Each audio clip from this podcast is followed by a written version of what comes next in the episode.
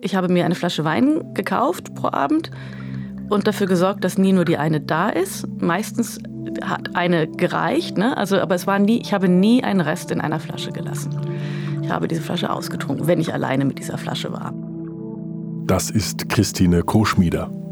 Christine Koschmieder ist eine deutsche Schriftstellerin und Literaturagentin und ja, Alkoholikerin. 50 Jahre ist sie alt, 30 Jahre davon war sie abhängig. Inzwischen ist Christine Koschmieder trocken, seit ziemlich genau zwei Jahren. Über ihre Sucht hat sie jetzt ein autobiografisches Buch geschrieben. Es heißt Dry, wie das englische Wort für trocken. Ja, und dieses Buch, das liegt hier vor uns.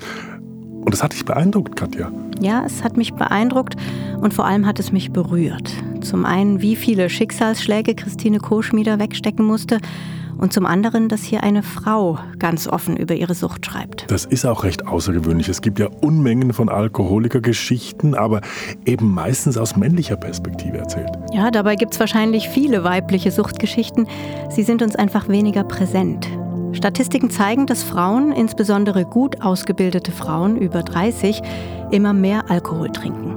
Ja, und an sich ist dieser Fakt ja auch erstmal gar nichts Schlimmes.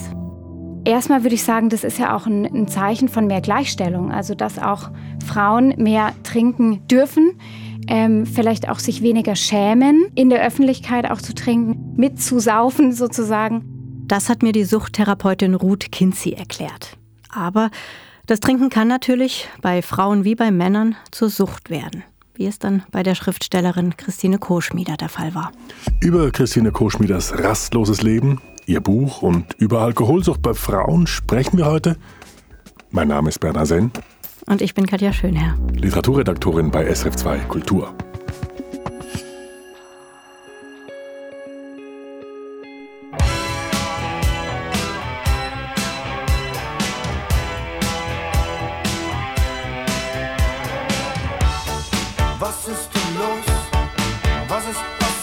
Ich hatte so viel Überforderung, weil mein Leben war überfordernd in jeder Hinsicht. Ne?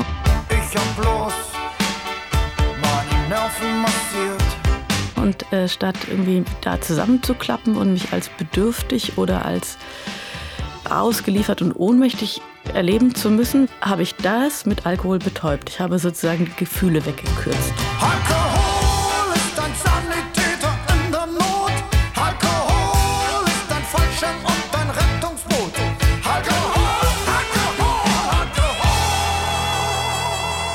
Alkohol von Herbert Grönemeyer, ein Riesenhit Mitte der 80er Jahre. Katja, hat auch Christine Koschmieder Alkohol als etwas Rettendes empfunden? Naja, nicht als etwas Rettendes, eher als etwas angenehm Betäubendes. So wie das Herbert Grönemeyer am Anfang dieses Liedausschnitts beschreibt. Ich habe meine Nerven massiert, singt er da ja. Und das war es, um das es ihr ging, die Nerven massieren. Was hat ihre Nerven denn so strapaziert?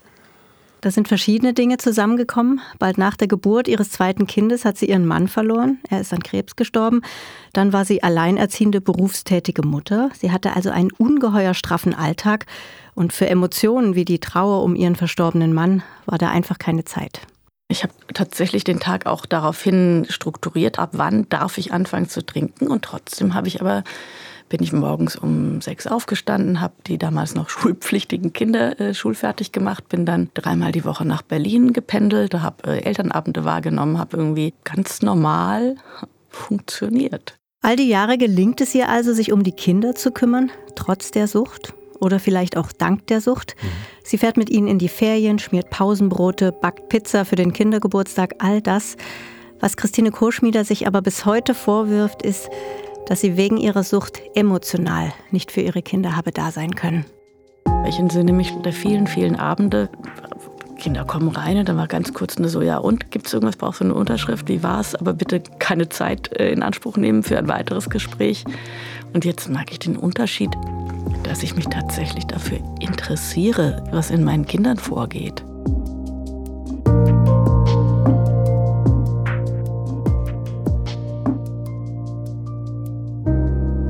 Was hat Christine Koschmidt denn damals gemacht, wenn sie getrunken hat?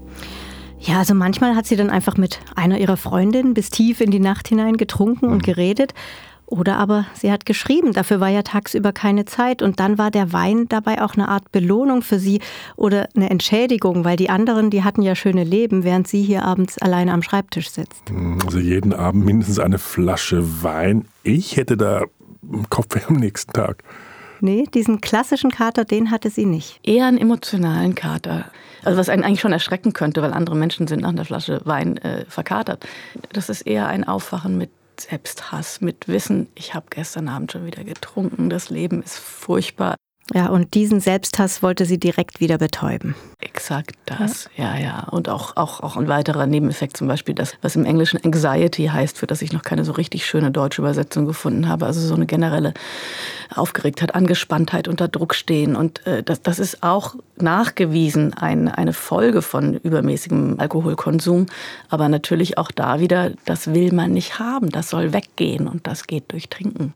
Da fällt mir natürlich die berühmte Geschichte aus Saint-Exupéry's Der kleine Prinz ein. Da fragte der kleine Prinz den Trinker, warum säufst du? Und der antwortet, um zu vergessen. Und dann fragt der kleine Prinz, was willst du vergessen? Und der Trinker antwortet, ich will vergessen, dass ich mich schäme. Warum schämst du dich? Und was sagt der Trinker? Ich schäme mich, weil ich saufe. Mhm. Besser kann man diesen Teufelskreis mhm. wahrscheinlich nicht beschreiben. Trotzdem, Christine Koschmiede hat im Alltag funktioniert, also nichts von Verwahrlosung oder Verschlafen, peinlichen Auftritten oder so. Ja, aber Christine Koschmieders Fall ist gar nicht so ungewöhnlich. Fachleute sprechen da von funktionalem Alkoholismus. Ich habe mich darüber mit der Psychotherapeutin Ruth Kinzi unterhalten. Kinzi arbeitet in der Forellsuchtklinik in Zürich. Mit der Bezeichnung funktionaler Alkoholismus, die es gibt, mit der ist sie allerdings gar nicht so glücklich. Weil eigentlich ist ja Alkoholismus nie funktional. Also irgendwie steckt ja drin, man funktioniert noch. Eigentlich ist es ja ein dysfunktionaler Bewältigungsstil von irgendwelchen Lebenssituationen, die so nicht mehr gut sind. Ja, wenn wir gerade bei Begrifflichkeiten sind, ab wann spricht man eigentlich von einer Alkoholsucht? Das ist ganz klar festgelegt. Da gibt es ähm, Kriterien und da gehört dazu der starke Wunsch und der Zwang auch zu konsumieren, auch die gedankliche Beschäftigung damit. Ähm, es kommt dann auch zu einer Kontrollminderung, also wann ich anfange, wie viel ich trinke, wann ich aufhöre. Ähm, es gibt Entzugserscheinungen, Schwitzen, Zittern, Unruhe und auch eine, eine Toleranzentwicklung sowie auch ähm, eine Vernachlässigung von anderen Interessen oder von, von Verpflichtungen. Und häufig zeigt sich eben auch schon ähm, ein Schaden, also ein Nachweis von körperlichen oder psychischen Schäden. Und von diesen Kriterien müssen dann drei von sechs erfüllt sein, sodass man klinisch sagen kann, hier haben wir es jetzt mit einer Alkoholabhängigkeit, mit einer tatsächlichen Sucht zu tun. Hm, kann sich natürlich jetzt jeder selbst die Frage stellen, was davon trifft auf mich zu. Also Ruth Kinsey sagt, das soll man ruhig hin und wieder mal machen und zwar ohne gleich irgendwas zu problematisieren, sondern einfach mal schauen, wie viel trinke ich eigentlich und aus welchem Anlass.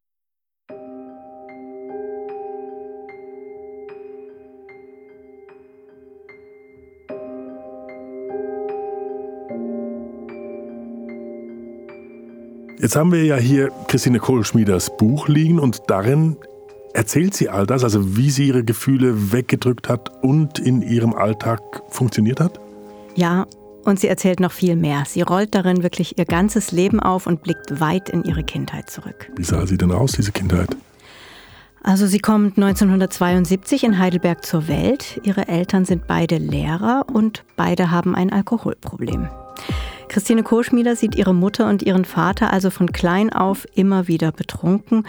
Oft ist es zum Beispiel so, dass das, was ihre Eltern ihr am Abend unter Alkoholeinfluss versprechen, dann schon am nächsten Morgen nicht mehr gilt. Hm, das klingt nach einem eher schwierigen Umfeld für ein Kind.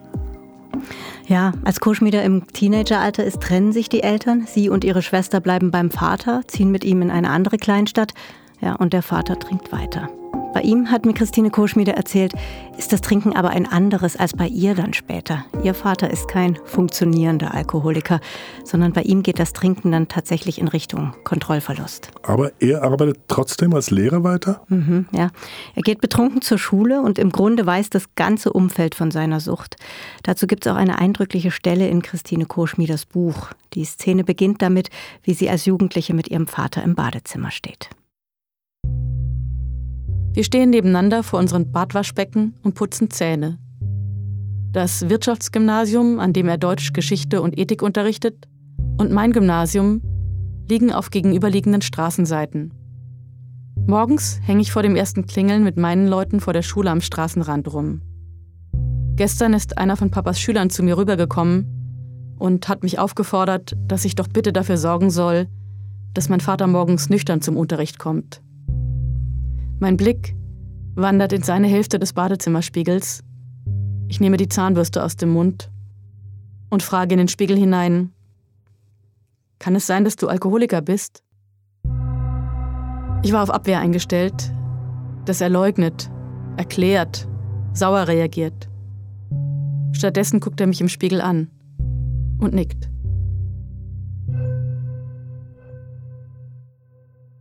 Der Vater ist Alkoholiker, auch die Mutter hat getrunken.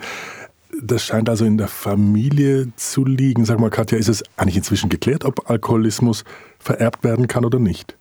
Das habe ich die Suchttherapeutin Ruth Kinsey auch gefragt. Gibt es so etwas wie ein Suchtgen?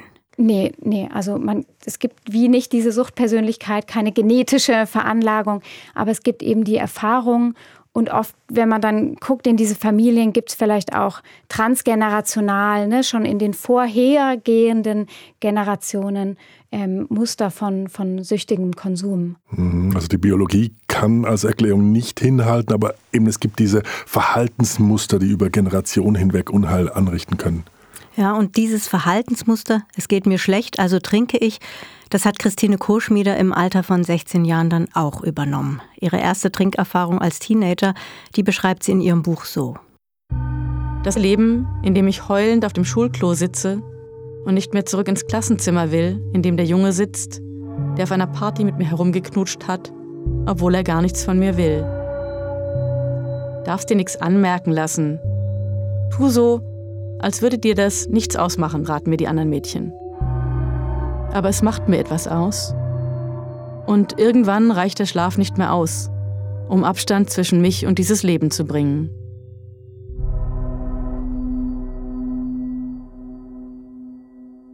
Seit ich die betäubende Wirkung des Alkohols mit ungefähr 16, 17 habe ich die entdeckt, ähm, als ich mich sehr geschämt habe immerzu. Ähm, das war nach der Scheidung meiner Eltern und wir sind, meine Schwester und ich sind mit unserem Vater äh, in eine Kleinstadt gezogen und da waren alle viel cooler und ich habe mich für alles geschämt und auch vor allem in einem Fall, in dem ich mich verliebt hatte und es war dort sehr üblich zu knutschen und rumzumachen und das alles nicht so richtig ernst zu nehmen und ich konnte das nicht nicht ernst nehmen und ähm, ich konnte auch nicht cool sein. Und dann habe ich das Trinken entdeckt und gemerkt, dass das ja, Angst und schlechte Gefühle betäubt und natürlich auch macht, dass man sich besser fühlt. Und ab dann habe ich das auch immer zu gezielt eingesetzt.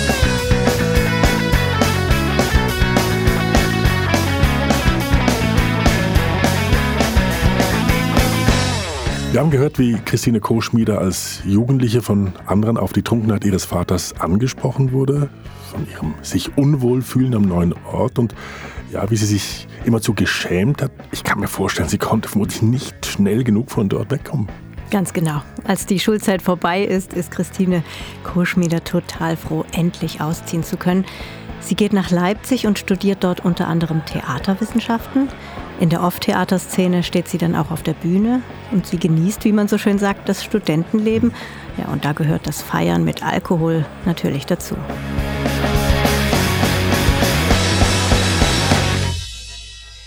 Das hat sich verändert von einer euphorischen, also dieses äh, klassische, wenn man irgendwie noch äh, den Theaterzeiten Mitte 20 und dann irgendwie sich die Kante geben und in eine Intensität hineintrinken, das so gar nicht jeden Tag durchzuhalten gewesen wäre, also wirklich bis in Rauschzustände. Und das spätere Trinken, das dann ja überhaupt gar kein so euphorisierendes, sondern vor allem ein, ein betäubendes war, äh, wo ich aber ganz klar dann auch immer das ab beim Punkt beendet habe, weil ich am nächsten Tag weitermachen musste. An welchem Punkt wird denn aus dem Rausch schließlich dieses Betäubungstrinken? Ja, das war eigentlich kein Punkt, sondern eher ein Prozess. Aber ja, wenn man den Umschwung an irgendwas festmachen will, dann war es vielleicht die Geburt ihres ersten Kindes. Mit Mitte 20 bekommt sie einen Sohn und dann ist es ja mit den rauschenden Partys vorbei. Aber trotzdem geht ihr Leben rastlos weiter. Das heißt? Das heißt, die Beziehung zum Vater ihres ersten Kindes geht in die Brüche. Christine Koschmieder ist dann also junge Mutter, alleinerziehend und Studentin. Und dann lernt sie den Mann kennen, den sie heiraten wird. Viel unbeschwerte Zeit haben sie allerdings nicht miteinander. Koschmiede erwartet ein zweites Kind und schon während diese gemeinsame Tochter zur Welt kommt, geht es ihrem Mann richtig, richtig schlecht. Er liegt in demselben Krankenhaus, in dem Koschmiede gebiert, nur liegt er auf der Onkologiestation. Das heißt, er hat Krebs. Mhm. Im Rollstuhl im gestreiften Pyjama mit dickem Strickpulli drüber wird er zur Entbindung gebracht. Und nach der Geburt hat sie also ein Kleinkind, ein Neugeborenes und einen pflegebedürftigen Mann zu versorgen. Ihr Mann, ihre große Liebe, wie sie sagt, stirbt dann mit Anfang 30. Das ist heftig. Wie geht Christine Koschmiede damit um? Sie tut, was sie auch in den nächsten Jahren immer tun wird. Sie flüchtet sich in Aktionismus. Sie zieht ständig um. Sie hat weitere Partnerschaften. Sie bekommt ein drittes Kind. Und nebenher, in Anführungsstrichen, schreibt sie zwei Romane, übersetzt Bücher aus dem Englischen, gründet eine eigene Literaturagentur. Ja, und weil all das zum Geldverdienen allein nicht reicht, nimmt sie dann auch immer wieder zusätzliche Jobs an. Und nach dieser langen Aufzählung, was sie alles gemacht hat, ist es jetzt besonders wichtig zu sagen, was Christine Koschmieder in all den Jahren nicht tut nämlich die Trauer um ihren verstorbenen Mann zulassen, diesen furchtbaren Schmerz verarbeiten. Ich hatte so viel Überforderung, weil mein Leben war überfordernd in jeder Hinsicht. Ne? Und äh, statt irgendwie da zusammenzuklappen und mich als bedürftig oder als ausgeliefert und ohnmächtig erleben zu müssen, habe ich das mit Alkohol betäubt. Ich habe sozusagen die Gefühle weggekürzt.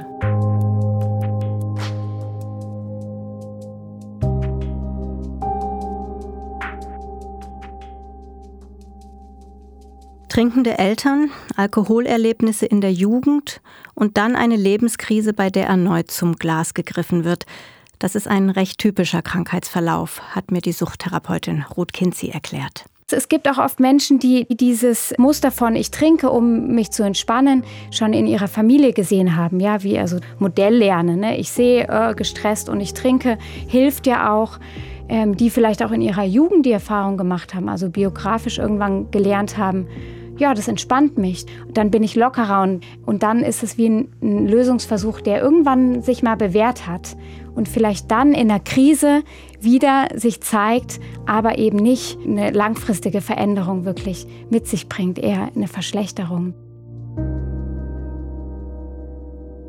Christine Koschmieder hat also all diese Erlebnisse und ihre Sucht in ihrem Buch mit dem Titel Dry verarbeitet. Sag mal, Katja, hatte Christine Koschmieder bei der Veröffentlichung des Buchs keine Angst, sich so verletzlich zu zeigen? Nein, die hatte sie nicht. Sie sagt, früher, als sie getrunken hat, da sei die Scham viel größer gewesen, denn da habe sie ja immer damit rechnen müssen, irgendwann als Trinkerin entlarvt zu werden. Die Scham war interessanterweise mit dem Moment weg, in dem ich mir eingestehen konnte, ich bin nicht eine Versagerin, sondern ich habe eine Suchterkrankung. Und das ist eine Erkrankung. Und ähm, ich müsste mich vielleicht schämen, wenn ich nicht irgendwann was gegen tue. Aber es ist nichts, wofür ich mich schämen muss. Koschmieder hat sich also für einen offenen Umgang mit ihrer Geschichte entschieden. Und ja, das hat sich auch gelohnt für sie. Ihr Buch war, soweit ich das mitbekommen habe, recht erfolgreich. Mhm. Ja, da ist ihr wirklich ein gutes Buch gelungen. Das sagst du jetzt als Literaturredaktorin. Christine Kohlschmieder kann Situationen wirklich wunderbar bildhaft und detailreich beschreiben. Ja, und vor allem ist sie schonungslos gegenüber sich selbst. Also das Ganze liest sich leicht und trotzdem ist es gehaltvoll. Was dem Buch neben seiner Qualität aber zusätzlich einen Schub verpasst hat, war, dass es im Fernsehen besprochen wurde. Und zwar im literarischen Quartett im ZDF.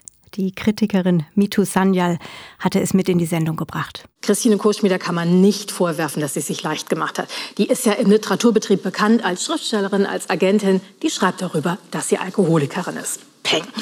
Ähm, und immer, immer, immer beschreibt die Autorin Dinge, als würde ich sie zum ersten Mal lesen. Also sie schreibt über Nähe und die Angst vor Nähe, weil der Mensch, den man liebt, ja sterben könnte, total frisch und neu. Und bei Dry sind wirklich meine Augen echt nicht trocken geblieben.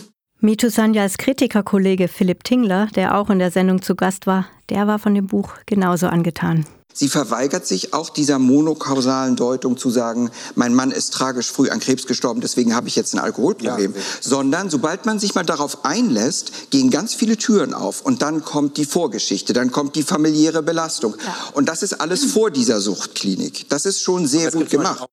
Hier fällt das Wort Suchtklinik. Also Christine Koschmieder hat sich irgendwann professionelle Hilfe geholt. Mhm. Ja, sie merkt irgendwann, dass sie so nicht weitermachen kann, dass zu viel Unverarbeitetes in ihr gärt. Sie beschließt da eine Auszeit zu nehmen, beantragt eine Erholungskur. Auf einem der Antragsformulare soll sie dann sogenannte Risikofaktoren ankreuzen. Da kreuzt sie Alkohol an und daraufhin wird sie zu einer Suchtberatungsstelle geschickt. Und dort erzählt Koschmieder der Beraterin von ihren Eltern, vom Verlust ihres Mannes und wann sie trinkt und wie viel. Und nachdem wir uns eine halbe Stunde unterhalten hatten, guckt sie mich ganz freundlich an und sagt, ähm, haben Sie schon mal darüber nachgedacht, drei Monate in eine Suchtklinik zu gehen? Und dann könnte man ja vermuten, dass da totale Abwehr kommt und dieses, oh, ich dort nicht und so. Und bei mir war es umgekehrt. Ich habe angefangen, fast oder tatsächlich zu weinen, weil ich mich endlich, endlich gesehen gefühlt habe. Da ist jemand, der das nicht bagatellisiert, der nicht will, dass ich weiter funktioniere, sondern da ist jemand, der sagt, ich sehe das Problem und das heißt Alkohol. Und dann geht Christine Koschmieder in eine Suchtklinik. Dann geht sie in eine Suchtklinik. Und bis heute findet sie es merkwürdig, wie ihr Umfeld damals auf diesen Schritt reagiert hat. Und dann kam, ach, das könnte ich ja nicht dreieinhalb Monate vom Job weg sein oder dreieinhalb Monate nichts verdienen oder so. Und dann dachte ich, was glaubt ihr eigentlich? Ich bin der einzige Mensch auf dieser Welt, der mal eben dreieinhalb Monate weg sein kann und für den das nicht relevant ist, in der Zeit nicht zu verdienen oder irgendwie zu überlegen, was mit den Kindern ist und wie ich das alles organisiere. Das war so, das war so bizarr, als sei so eine Suchtklinik etwas, was man dann halt macht, wenn man gerade mal zufällig die Zeit übrig hat. Nee, ich gehe da ja hin, weil das Leben in dieser Form so nicht mehr hinhaut. Ne? Ich habe mal nachgeschaut, wie viel Alkohol die Schweizerinnen und Schweizer so trinken. Und zwar sind das pro Kopf sieben bis acht Liter reiner Alkohol pro Jahr. Also das entspricht gut 50 Litern Bier oder knapp 30 Litern Wein. Also im Durchschnitt 30 Liter Wein pro Person pro Jahr. Das ist schon recht beachtlich. Und lange Zeit war es so, dass die Männer mit ihrem Alkoholkonsum weit vorne lagen. Inzwischen gleichen die Frauen ihr Trinkverhalten dem der Männer aber immer mehr an. Der Alkoholkonsum von Frauen, vor allem von gut ausgebildeten Frauen über 30, der steigt. Ja, tatsächlich gibt es da viele Studien, dass, dass der zunimmt. Weltweit, auch schweizweit, also das zeigt sich überall. Das sagt die Suchtherapeutin. Welche Gründe sieht sie denn dafür? Das ist ziemlich interessant. Einer der Gründe dafür ist nämlich ein positiver. Die Gleichstellung von Mann und Frau, die Emanzipation. Erstmal würde ich sagen, das ist ja auch ein, ein, Zeichen von mehr Gleichstellung, also dass auch Frauen mehr trinken dürfen, ähm, vielleicht auch sich weniger schämen, in der Öffentlichkeit auch zu trinken, mitzusaufen sozusagen. Außerdem glaubt Ruth Kinzi, dass Frauen mehr trinken, weil die Getränkehersteller sie gezielt mit speziellen Frauenprodukten und Werbekampagnen ansprechen. Und weil unsere Gesellschaft nun mal so ist, wie sie ist, auf Leistung ausgelegt. Stress, Druck, Versagensängste. Und da greift dann eben dieser Wunsch nach schneller Entspannung. Das war ja auch bei Christine Koschmieder so. Ja, sie ist eine dieser gut ausgebildeten Frauen über 30. Sie gehört also zu der Bevölkerungsgruppe, bei der der steigende Alkoholkonsum besonders auffällt. Diese Frauen sind ja oft berufstätig, wollen was erreichen, haben gleichzeitig Familie. Also sie versuchen alles unter einen Hut zu kriegen, allen Anforderungen gerecht zu werden.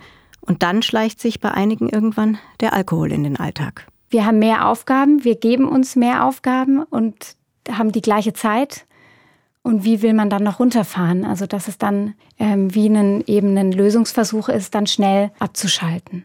Und hat die Suchttherapeutin eine Idee, was sich gegen diese Entwicklung tun lässt? Ja, Ruth Kinsey rät natürlich allen, Männern wie Frauen, die merken, dass ihr Trinken in eine gefährliche Richtung geht, mal eine Suchtberatung aufzusuchen, um eben andere Wege zum Abschalten zu finden als den Alkohol. Und gesamtgesellschaftlich, was den Leistungsdruck angeht, da appelliert sie an die Frauen, sich immer wieder zu fragen, was will ich denn übernehmen von dieser gesellschaftlichen Entwicklung? Wo habe ich meine Grenzen und wo sage ich, da mache ich nicht mit? Also wo sage ich, ich bin jetzt nicht erreichbar und diese Rolle will ich nicht erfüllen und hier gebe ich Verantwortung ab. Also da möchte ich auch wie die individuelle Entscheidungsfähigkeit nochmal stärken und auch an die appellieren, wo wir Entscheidungen treffen können, dass wir da auch gute Entscheidungen für uns treffen. Die Autorin Christine Koschmieter hat es geschafft. Sie hat eine gute Entscheidung für sich getroffen und ist in eine Suchtklinik gegangen. Was erzählt sie denn über diese Erfahrung? Ja, diese Zeit in der Klinik hat ihr geholfen, ihre Erlebnisse aufzuarbeiten und ihre Sucht in den Griff zu kriegen. Körperliche Folgeschäden hat sie zum Glück keine. Gleichzeitig war der Entzug natürlich furchtbar hart. In ihrem Buch beschreibt sie das einmal so. Und dann ist es da. Das krachend laute, unstillbare Bedürfnis, jetzt, genau jetzt, eine Flasche Rotwein zu trinken und zu spüren, wie sich der Geschmack im Mund ausbreitet, das Vertrauen auf das, was dem Geschmack folgt, mich der verlässlichen, vertrauten Beruhigung, Sedierung, Betäubung auszuliefern.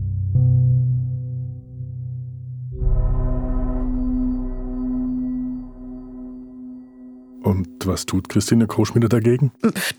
Alles zusammenbeißen, im Idealfall sich ablenken, spazieren gehen, Badewanne gehen, wird ja häufig gesagt. So häufig kann man gar nicht in die Badewanne gehen.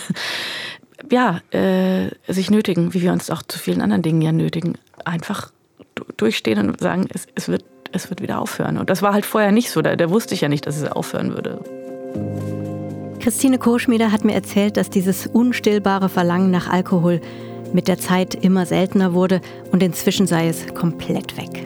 Was aber natürlich nicht weggegangen ist, das sind ihre Gefühle. Wut, Ärger, Trauer, Gefühle, die jeder von uns mal hat. Und die anzunehmen, auszuhalten und nicht wegzuspülen, das bedeutet für Christine Koschmieder bis heute richtig viel Arbeit.